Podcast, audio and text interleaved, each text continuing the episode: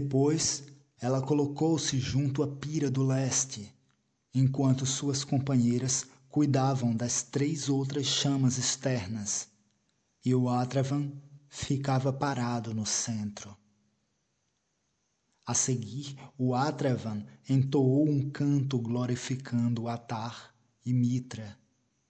Começaram então a fluir os participantes da solenidade.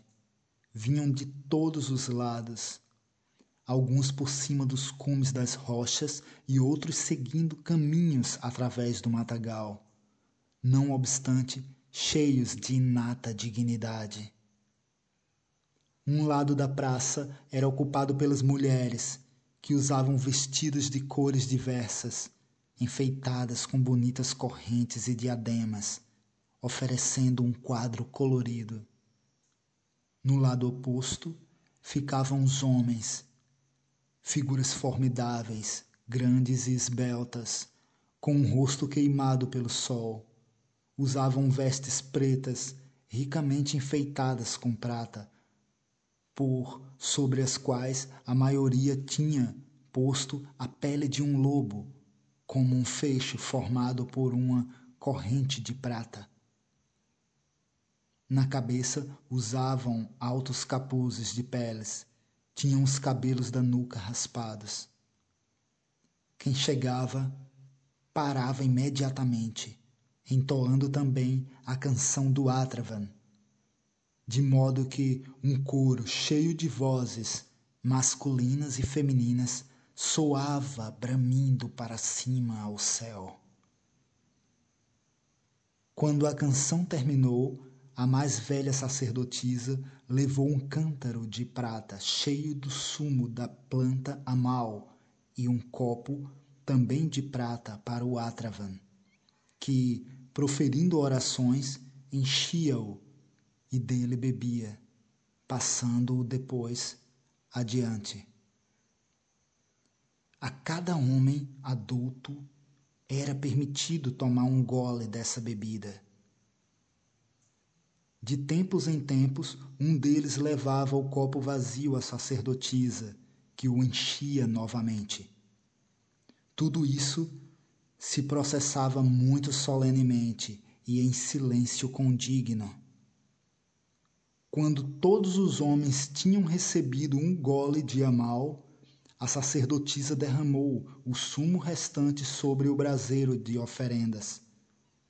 Uma fumaça azulada se elevou, formando esquisitas configurações. Isso durou poucos instantes, mas bastou para que a Virgem visse muitas coisas, que então, meio cantando, anunciava.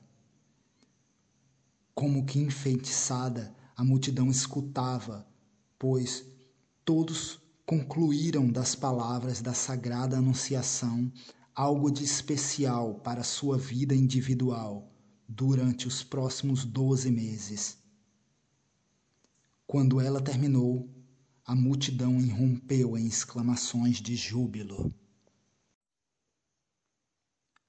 Essas exclamações deviam significar agradecimento ao Deus do Sol e da Luz, Mitra que novamente lhes prometera boas perspectivas para o futuro próximo. Uma chamada do Atravan acabou com essas manifestações. As quatro sacerdotisas se colocaram junto das chamas do centro, entoando uma canção em louvor e honra de Janitra, a pura e benigna mulher. Elas pediram a Djanitra que permanecesse o exemplo para todas as mulheres e moças, dando-lhes pureza e protegendo-as de culpa. Depois, o Atravan pronunciou uma longa e solene oração, e as sacerdotisas afastaram-se juntamente com todas as participantes femininas num belo cortejo. Cada senhora e cada jovem acendia um feixe de galinhos secos na chama sacrificial mais próxima de si, como se quisesse alimentar o fogo caseiro com essa chama sagrada. Depois dessa cerimônia, os homens acomodavam-se no chão. Suco de amal fermentado era trazido em cântaros de pedra, dos quais os homens bebiam a longos goles. Nunca acontecia que um deles tomasse demais daquela bebida embriagadora. No jardim de Mitra comportavam-se controladamente. O Atravan mandou trazer para si algumas peles, onde se acomodou. Também os Mobeds se juntaram a ele. A noite já tinha começado. Maonha mandava para baixo trêmulos raios do céu azul escuro. Não mais se devia ter receio de cobras e outros animais eram retidos pelas chamas. Contar, contar, ecoavam conclamações estimuladoras. O Atravan ainda deixou-os pedir mais um pouco. Tinha que ser assim. Depois olhou para o céu e começou. Nota: aqui foram mantidas as falsas concepções daquela época, como também em outros fatos.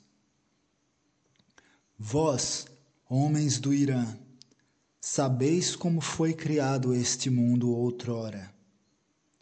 O sábio o Espírito Santo, Ahura Mazda, segunda nota, também Aura Mazda. Vivia sozinho nos sete céus. Era tudo ermo em sua volta. Incomensuravelmente extensos se estendiam seus reinos, mas ele estava sozinho, completamente sozinho. Resolveu então criar algo que pudesse proporcionar-lhe alegria. Ele imaginou os seres e, conforme os imaginava, no mesmo momento se tornavam formas. Primeiramente, pensou em Mitra, o sol brilhante, pois Aura Mazda amava todo o luminoso. Portanto, entre todos os deuses criados por ele, amava mais a Mitra. Ao lado de Mitra, colocou Maonha, o deus da pálida e serena lua. Devia dividir com Mitra os dias. Sua luz não é tão poderosa como a de Mitra, por isso deveria tomar a si o começo do dia. Por nós, seres humanos, chamado noite para que o luminoso o seguisse. Mas a sua luz é demasiadamente fraca, apagando-se totalmente às vezes. Vede como sua irradiação trêmula. A Ura Mazda viu isso e lhe deu ajuda. Colocou Tistria com um manto fulgurante ao lado dele. Incontáveis ao olho humano são as estrelas brilhantes enfeitando o manto do Deus das estrelas. Então Mitra pediu: Senhor, tu deste a Maônia um irmão, dá a mim também um, para que eu não continue sozinho. A Uramazda concordou mas não deu os irmãos a Mitra como ajuda, realizando o seu desejo. Devia cuidar daqueles selvagens, Atar, o espírito do fogo, e Traitvana, o deus do relâmpago. Mas Mitra se alegrou por serem eles luminosos como ele mesmo. Somos irmãos das chamas, exclamava para todo o mundo. E Raura Mazda criou o deus dos ares, Vain, que voa ruidosamente envolto em sua larga capa, em cujas dobras se escondem os ventos quentes e frios, brandos e fortes. Toda uma estirpe de seres irrequietos. Brincam com as chamas e ensinam-nas a dançar. Mas a irradiação de Maônia é pálida demais para eles.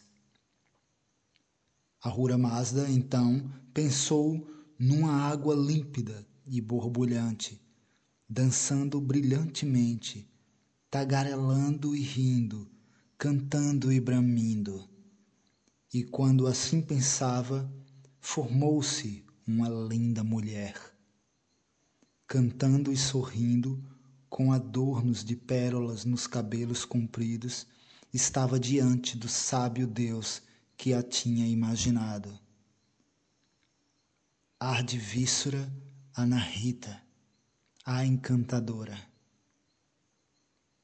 De súbito havia vida nos sete céus, vida alegre, mas Ahura Mazda pensou ter gostado demais de sua solidão do que dessa vida turbulenta e imaginou um mundo onde os deuses deveriam reinar.